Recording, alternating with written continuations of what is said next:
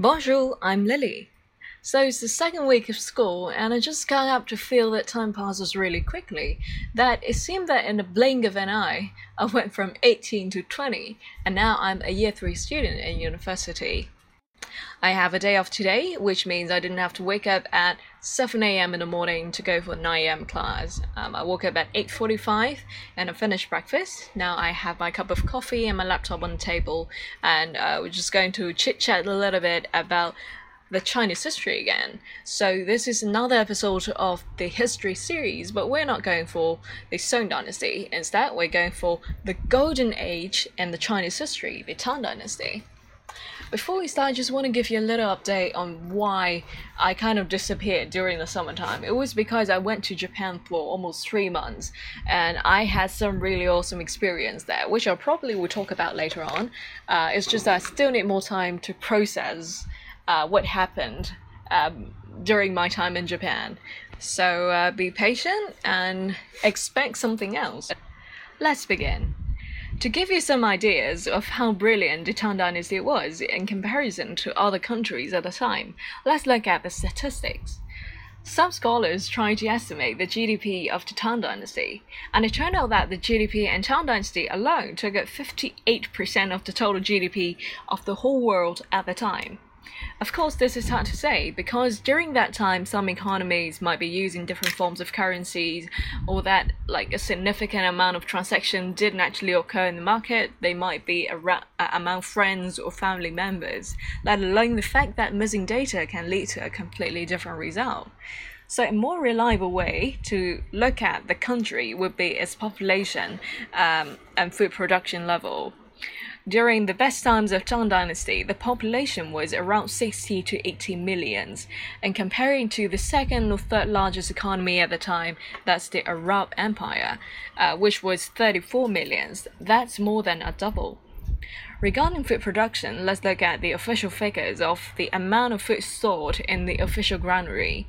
It's 5.3 billion kilogram and if we divide it per person, that's 66 kilogram of food per head.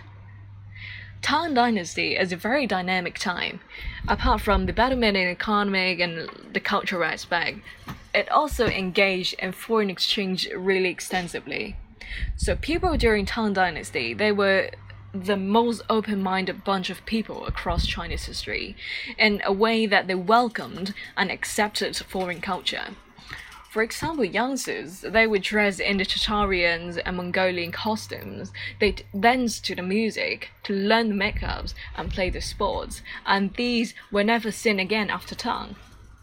With a strong and rather stable economy, the country developed a lot of leisure activities.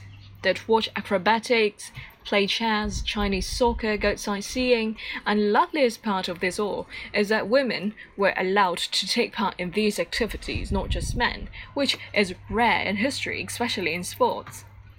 Today we'll talk about how people in Tang dynasties celebrate in different festivals. On most days, the country enforces curfew. And the capital of Tang, Chang'an at the time, people are not allowed were not allowed to leave the house after dusk. Military officers would be patrolling on the street to make sure no one is doing anything dubious. The only exception to the curfew is on the 15th of January of the Chinese lunar Canada calendar. Did I just say Canada? Uh, no, Chinese lunar calendar, which is called the Lantern Festival and celebrates the first full moon in the year. Now close your eyes and imagine yourself in the Tang Dynasty.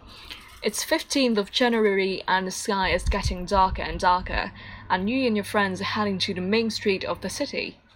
What's most likely to happen is that you encounter traffic jams. Of course, not crammed with cars like motor vehicles and stuff, but the streets are crammed with people, horses, and cows because no one wants to miss the fun.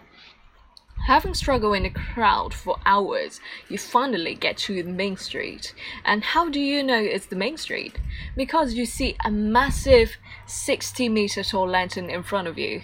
It's decorated with silk, gold, and silver, and as many as 50,000 small lanterns are hanging on it. Right next to the massive lanterns, you see thousands of beautiful girls dancing. Who are they? They are either maid servants in the palace or young girls from ordinary families, and they take shifts to dance days and nights for three days in a row until the end of the festival. You keep walking forward, and this time you see a 54 meter tall structure hanged with different lanterns, brightening up the surroundings. Look at your 3 o'clock direction. That's a lantern tree. All these massive lanterns are so bright that even people 50 kilometers away can see it. Can see it? Sorry, can see them. But of course, just like boys in the 21st century, most men at the time they were more interested in the pretty dances next to the lanterns.